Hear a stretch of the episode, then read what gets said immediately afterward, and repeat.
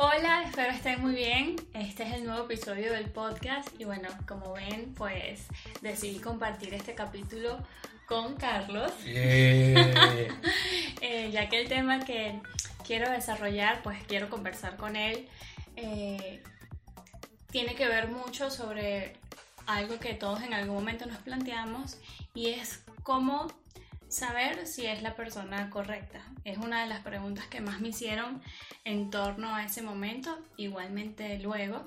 Y quizás yo también la hice en algún momento a otras personas que ya habían tomado la decisión pues de, de casarse, de formar una familia. Y bueno, este, hola. Y Hola. Gracias por ¿Qué estar tal? aquí conmigo. Nada, nada. Esta vez delante de la cámara porque siempre estás Detrás de la cámara. Es más cómodo estar detrás de la cámara. Y bueno, eh, realmente este episodio pues va a ser bien fluido. Nosotros vamos a conversar eh, de cosas que nos parecieron importantes a cada uno en nuestro proceso, cosas que compartimos durante el proceso, cosas que vivimos antes de conocernos y, y todavía pues cómo mantenemos em, esa decisión hacia adelante, porque bueno, como toda relación es algo que se construye. Y bueno, empezamos. Empezamos. Como la pregunta te la hicieron fue a ti, vas a empezar tú. Vale, De- después yo voy agregando Bueno. las cosas que... Bastantes personas me dijeron cómo supiste que, que era la persona o cómo sabes que es él, cómo Dios te lo dijo. Ujú. Em, realmente yo no, puedo, o sea, yo no puedo decir que fue que Dios un día me dijo, mira, es él la persona, ¿no? Em, yo creo que no hay una fórmula, eh, no hay como una, una estrategia para, para definir si alguien es para uno o no, sino más bien como conocerte en la etapa que estés soltero, eh, identificar pues quién eres o cómo, es, cómo, cómo ha sido, cómo, cómo es tu, tu forma de, de relacionarte, qué esperas de la vida. Eh, en mi caso, pues yo tenía ya, ya había tenido relaciones amorosas antes y la experiencia pues me había hecho pues conocer qué no quería más de mí en esa situación. ¿Ok? Y, y por supuesto también en muchas áreas estaba en blanco porque obviamente cuando tú conoces a alguien no es que estás, no es que ya sabes todo, porque hay una parte emocional que, que está, Ok, que te puede nublar ok, si no, si no eres inteligente emocionalmente. ok. Pero en sí, ¿qué fue lo que, lo que dijiste? O sea, ¿por qué te decidiste de que sí, es, es Carlos? Exacto. Dios, o sea, obviamente eh, sí me había como ya, me venía como hablando de ti sin conocerte, ya como que me inquietabas y yo no, no, no entendía por qué. Este, y bueno, muchas cosas que sucedieron, pero prácticamente o en la práctica, pues una de las cosas fue tu perseverancia. Este, conocer tus debilidades y tus fortalezas. No nada más conocí la parte bonita, sino también conocí partes que quizás no, no siempre se muestran en las relaciones premaritales. Y, y ver cómo lidiabas con eso, pues me, me ayudó a entender que eras tan real como, como también yo, ¿verdad? Porque yo también tenía pues mis fortalezas y mis debilidades como cualquier persona. Y, y pues quizás también tener una amistad, una amistad contigo, saber que, que a pesar de que yo no estaba segura, porque entre los dos, eh, Carlos siempre estuvo seguro, yo estaba siempre como un poco más, más renuente, más vamos a ver. Vamos a ver. Vamos a ver si se puede. Vamos a ver si paso la prueba. no, no, no había ninguna prueba.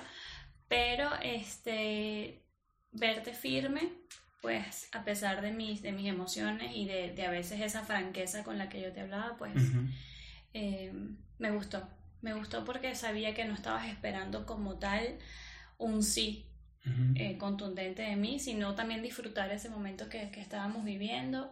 Eh, y que no nada más, o sea, yo no viví un enamoramiento como de repente en otras ocasiones, que era esta cuestión de estómago Ujú. y de, de química nada más, sino que fue como al revés. O sea, yo fui como más, em, no racional, porque obviamente sí, sí habían emociones, pero no empezó por ahí, o sea, yo no empecé como, como un fuego artificial puff, que explotó, sino más bien como una llamita que hubo que cuidar, que muchas veces, sabes, como que estaba muy, muy bajita, pero luego fue como, yo lo veo así como algo que empezó chiquitico y, y pues sin, sin pensarlo mucho y tampoco sin, sin querer que eso sucediera. Yo no estaba como obsesionada con que algo sucediera. Y una de las cosas que yo viví antes, por mi forma de ser, es como que provocaba situaciones. A veces las mujeres somos muy astutas y sabemos cómo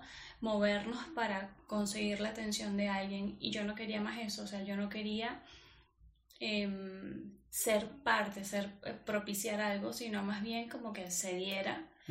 y, y, bueno, fue así, en ese, en ese sentido fue así, pero una de las cosas pues fue tu perseverancia, conocernos, eh, más allá de lo que uno a veces puede conocer de alguien y mm, la amistad y llega un momento en que ya decides, ya sabes quién eres, conoces un poco quién es la otra persona y llega un momento en que tomas una decisión. Y yo sabía que la decisión que yo tomara, pues uno principalmente, o sea, no era que iba a perder un tren, yo no estaba como asustada con que se me va a pasar el tren, eh, si, lo, si lo decidía bien y si no lo decidía, pues no tenía este temor de que iba a dejar pasar la oportunidad de mi vida. Obviamente cuando tú ves, conoces a alguien valioso y conoces a alguien que, que te inspira, que tú ves cómo ha crecido, cómo se ha levantado, cómo era tu caso, o sea, cómo había visto que había superado muchas cosas en tu vida, pues obviamente no quieres perder algo valioso. Pero hay muchas personas valiosas que quizás no siempre pues van a ser parte de nuestra vida. Pero fue una decisión y cuando la tomé, o sea, dije, ya, o sea, eh, había como en mi mente como una dualidad entre, y lo compartí antes con lo lo de los ideales, este, y poco a poco fui como derrumbando eso, derrumbando eso, y cuando también llegó el momento preciso por, por un tiempo que había que pasarlo, este, pues tomar la decisión y eso me dio paz. Y obviamente de tomar la decisión a casarse, pues pasa un tiempo y nadie me estaba presionando, yo no, no, sentía la angustia de me tengo que casar, este, no me sentía que mi meta era casarme. Obviamente sí tenía el deseo pues de formar una familia, me quería volver a enamorar, etcétera, pero no, no estaba desesperada ya. Okay. en algún momento quizás sí, pero... Okay. pero yo pudiese decir que mm, uno, escuchar, pues, este, si conoces a Dios, pues tratar de escuchar el consejo de Dios. Em, ver quién eres, conocerte, conocerte, saber quién eres, aprovechar la soltería que es preciosa, este, como para construir una base en ti y luego eso si uno se va a casar, pues usar esa base para formar también un matrimonio. Cuando uno está de repente allí más o menos con uno mismo, como que uno no sabe a dónde va, es como que mejor no, no plantearse un plan con alguien más. Pero también no todo el mundo tiene por qué casarse, pero bueno, ese es otro tema. Ok. ¿Quieres que le diga yo? Claro. Okay. Tú eres el invitado. Ok. okay. ¿Qué quieres que diga? ¿Cómo supiste? ¿Cómo supe que... que era la persona para ti? ¡Wow! Bueno, frase de, de película que nos Primero y que todo, creo que mm, Primero que todo, gracias por invitarme. Ah, bueno, eh, creo que sí, creo que es muy importante lo de conocerse a uno mismo. Creo que debe haber silencio, primero que todo, silencio en, en la vida de, de la persona que está buscando. Como. No, silencio creo que es porque... Mm, calma. Sí, calma, para conocerse a uno mismo, saber qué es lo que quiere, a dónde va, cuál es lo qué es lo primero que debo hacer y cuáles son los siguientes pasos, ¿sí? Em, en mi caso, no sé quiénes saben que, que yo estuve casado, anteriormente estuve casado, y después de salir de esa relación que fue una mala, mala experiencia para mí, yo estuve eh, me metí en esa relación simplemente por ver a los demás estar con otra persona y creer que, que era el momento pleno y que, bueno, así. Y me metí apresuradamente, no me fijé en, en nada. Y creo que una de las primeras cosas que hay que ver son las señales, ¿sí? Cosas que yo no...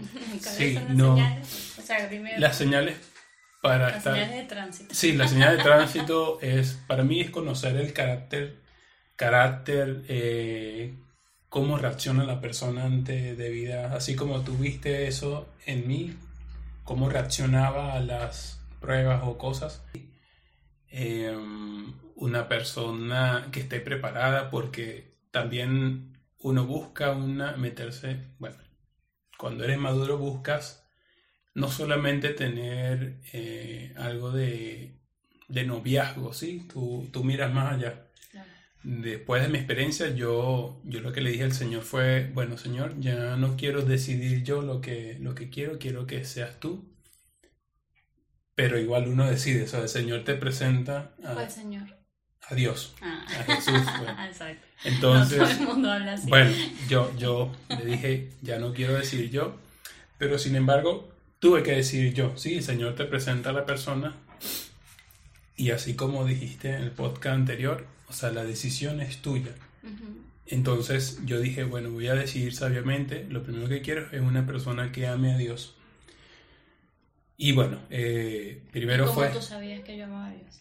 Lo supe por tu comportamiento, lo supe por haber tratado contigo cierto tiempo. Em, Pero ya va, porque, para, para, ordenar un poco. Tú y yo lo vivimos, el que lo está viendo no lo, no sí. lo vivió. Okay. O sea, que es un comportamiento de una persona que ame a Dios. Creo que cuando una persona dice, mira, eh, ok, vamos a hacer esto, pero vamos a poner límites. ¿Por qué? Porque yo no quiero faltarle el respeto, no quiero pasar más allá de lo que eh, sé que es bien y que el Señor tiene para mí, ¿sí? Entiendo, o sea, es como que por, el carácter de la persona, es decir, como...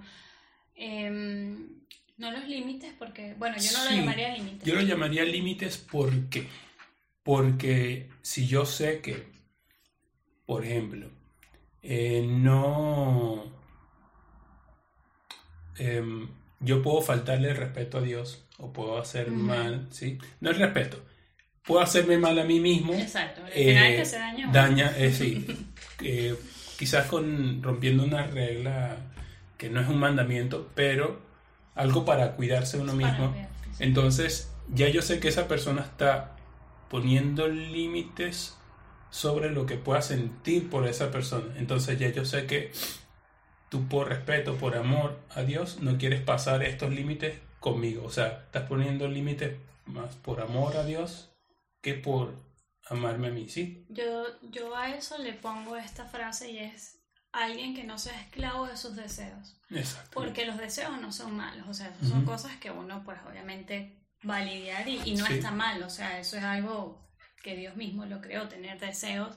Bueno, hablando de, como la parte más dura en un noviazgo, de cuando estás a solas, etcétera, también depende de la edad.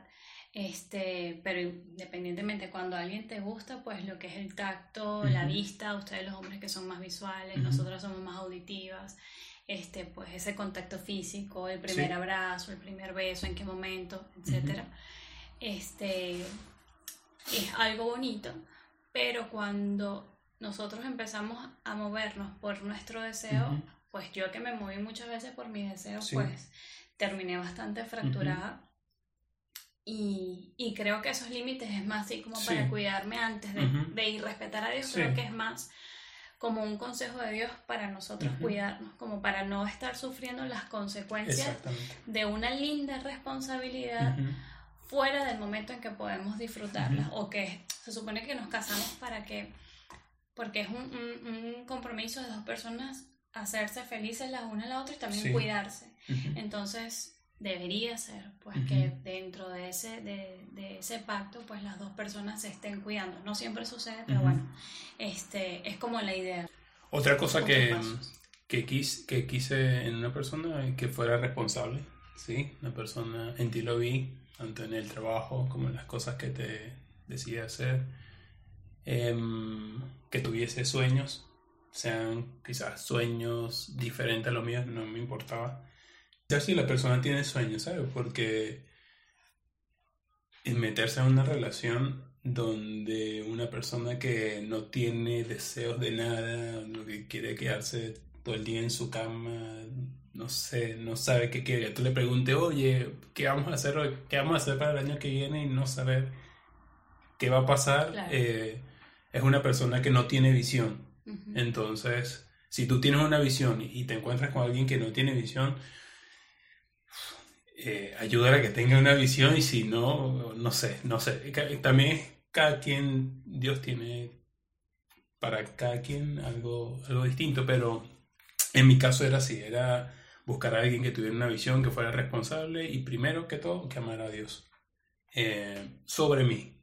Eh, y bueno, eso fue lo que, lo que yo decidí. Yo creo que también más que ver qué es la persona correcta es saber si tú eres la persona correcta para esa persona. para el otro, claro. Em, por, Sí, eso, sí. por eso es, dije de conocerse antes, ¿sí? Saber lo que quieres. Y también hay personas como que toman esas decisiones por, por ver en alguien quizás todo lo que la persona necesita. Sí, ¿Sí me explico? Es decir, este... un salvador. un salvador. Y yo he visto mucho eso en, en las mujeres más que todos y a veces en algunos, en algunos, eh, como en algunos, no son consejos, son como algunas, algunos discursos, por así decir. Este, y al final creen uno como, como una esperanza de que llegue alguien y te saque del hueco espantoso de la soltería. Cuando uno, la soltería es preciosa. Este, yo hice cosas de soltera Ujú. finísimas, sí, hice otras que dije, perdí el tiempo, hubiese disfrutado más, pero, pero realmente un matrimonio no es la Sí. meta de, de una persona, o sea, no es Sí. la salvación, no es el estado perfecto de, de una persona, es algo precioso, sí. pero no todo el mundo se casa y puede vivir exactamente una vida plena, perfecta, hermosa y, y tener una familia pequeña o, o formarse familias de amigos, de personas con sus mismos principios, con sus mismos ideales. Entonces yo, yo creo que a veces también el matrimonio pues crea una presión en otros como que si fuese una meta ujú, y por lo tanto al ser una meta pues depende de otra persona porque este también está la idea de que el hombre es el que propone matrimonio, Sí, sí. etcétera. Entonces la mujer está esperando a ese hombre que le haga sentir por fin plena y feliz y yo creo que ese es un grave error de, de, de sentir que cuando uno por fin se case eh, pues va La felicidad el- sí, plena. es como que Nunca más voy a sufrir en la vida. Ajá, cómo decidir cómo no equivocarme Ujú. entonces más allá de, de- o sea es como abrir esa cortina que hay detrás de cómo supiste que era la persona yo creo que a veces uno esconde un miedo a equivocarse pero hay algo que, que comprendí y es que a veces queremos que Dios sea la garantía de un, de un matrimonio. Y no, o sea, Dios es una parte fundamental de un matrimonio cuando, cuando se le incluye, cuando, cuando está presente en tu vida. Pero independientemente, o sea, para que algo funcione, pues es de dos. Sí. Pero yo no puedo decir, oye, mi matrimonio no funcionó y entonces Dios, ¿qué pasó? Tú no me hablaste o tú te equivocaste o yo estaba loca y los consejos que me dieron y esto que yo Ujú. sentí que fue de tu parte, bla, bla, bla. Pero definitivamente es responsabilidad de uno. O sea, si el día de mañana yo me vuelvo loca, lo más ilógico o sea es que tú le eches la culpa a Dios. No, fue mi responsabilidad y así como se toma la decisión, decisión de empezar, iniciar, pues sí. en algún momento, si, si es algo ya que hace daño, etcétera.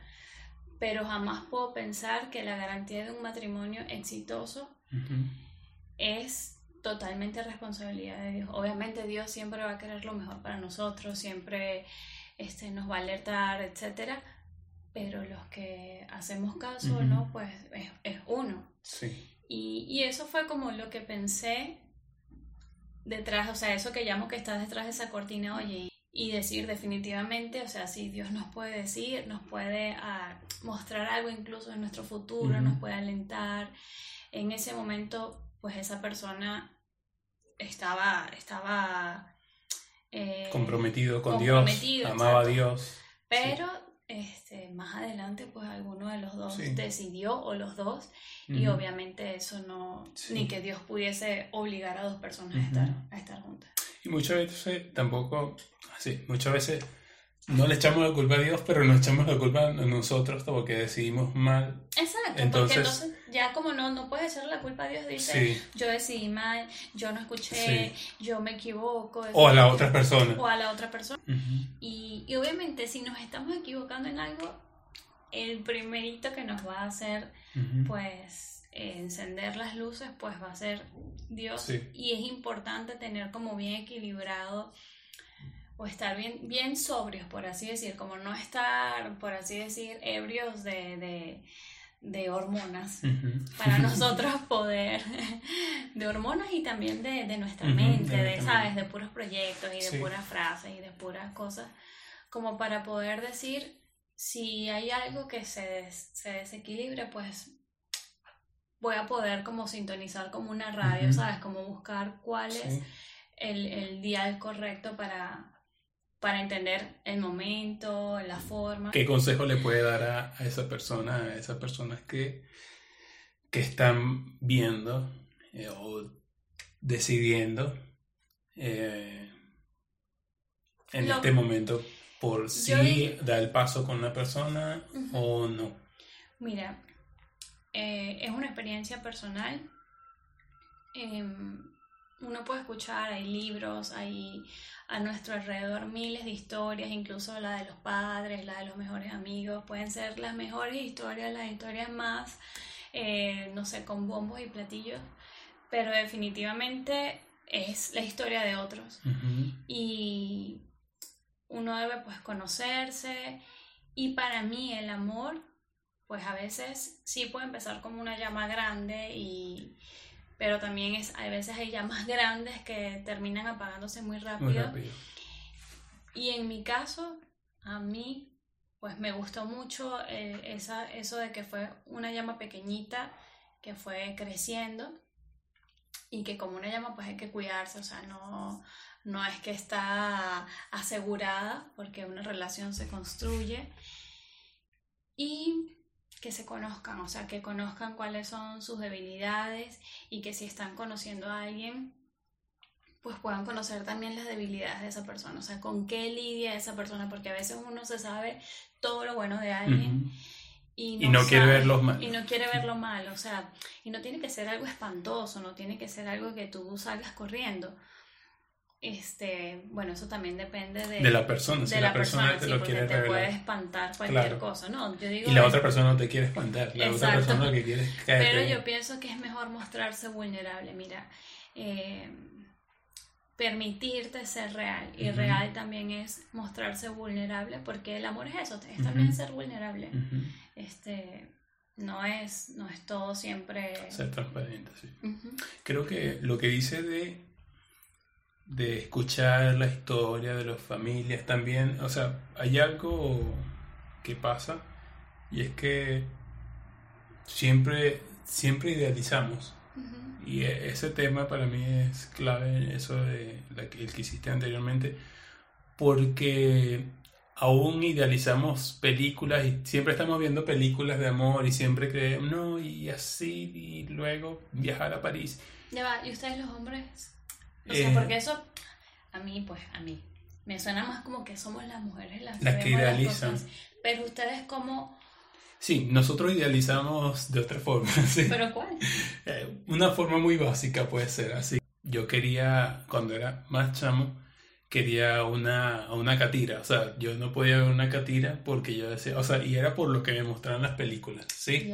Entonces, eh, uno idealiza que una persona que, que te ame, que, no sé, que siempre te esté dando besos. Uno como hombre, voy a hablar cuando estaba de 11, 12 años, que siempre esté encima de ti, pero ya después, cuando tú creces, sabes que quizás esa persona puede estar encima de ti y mucho, y, eso no es amor, no significa que sea amor. O sea, pero quizás suena como gracioso lo que dices, pero realmente desde chamito uno está fijando cosas en su cabeza, En su cabeza. que te van moldeando, pues tú, la manera en que ya llegue el momento, pues tú Claro. identificas eso que, que formaste de a poquito. O sea, que quizás a los 11, 12 años uno cuenta cómo pensaba algo y suena tonto, pero a la larga eso va tomando fuerza y fuerza y fuerza y fuerza. Y presión. Que quizás ya no lo pensamos así, pero tiene ese ingrediente, tiene ese ingrediente en nuestra mente y, y, es importante saberlo porque quizás ustedes se pueden reír y les puede parecer tonto la forma en que nosotros idealizamos y quizás da risa lo que, lo que dices, pero mentira no es. Sí. Y también yo pienso que una de las cosas de, de formarse falsas expectativas es las historias, eso que dije, las historias que están a nuestro alrededor. Y, y es bonito tomar cosas que nos inspiren. De otras personas, sí, de otras parejas. Porque obviamente para algo tenemos relaciones, ¿sabes? Porque uno se apoya, uno aprende, es una retroalimentación. Pero cuando empiezas estar en un círculo o te creas tú mismo una, una presión para llegar a ser exitoso. O igual que esa persona. O igual que los demás, pues. Sí. Pues, Además que le añades presión, si tú estás en una relación de pareja y añades presión a otra persona para que los dos sean como aquella pareja, estás haciendo que esa persona o se sienta mal porque no es como esa persona, tiene su toque diferente. Y pasa en, no, no en el matrimonio, pasa en el noviazgo, o cuando, cuando te están conquistando, si de repente alguien, este, tú ves que se comportó de una manera en una época especial y contigo no, pues... O a otra mujer le dieron flores, pero a ti no te han dado, entonces tú, tú haces no, todavía no me has dado las flores. Claro, y resulta que puede que tu lenguaje de amor sea diferente y, y bueno, son otras cosas que no, no tienen por qué ser las mismas demostraciones de amor. Mi abuela dice algo que es muy cierto, que es las demostraciones del amor son siempre las mismas. Y, y, yo pienso que cuando alguien está enamorado, pues se le nota. Cuando alguien ama, pues se le nota. Este, pero no quiere decir que todas las parejas, pues, eh, demuestran cómo agradar a la otra de la misma forma, porque quizás tú a mí me, un día me quieres demostrar algo y a mí eso no me gusta. Claro. O para mí no es importante, o no era lo que yo deseaba en ese momento. Conocerse.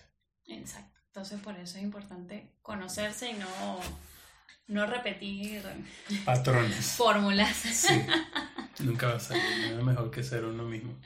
Y tratar de dejar que la otra persona sea ella misma. Si a ti te gusta cómo es la persona, si fue lo que te enamoraste, pues te va a encantar que sea así siempre. Claro. Finalizamos. sí, bueno, este fue el episodio de hoy. Este, ¿Cómo supiste que era esa persona? Gracias por acompañarme, amor, por conversar conmigo de, esto. Y bueno, esperamos como siempre que pues lo que conversamos en esta oportunidad, Carlos y yo, pues sea de provecho. Em, si tienen alguna inquietud y, o si algo no lo dejamos claro, si nos confundimos entre nosotros. Faltó decir, aclarar algo, pero se dejó para otro tema. ¿Qué? Bueno, algo que iba a hablar, pero después lo vemos en el video. bueno, muchísimas gracias. Hasta otro episodio. Chao.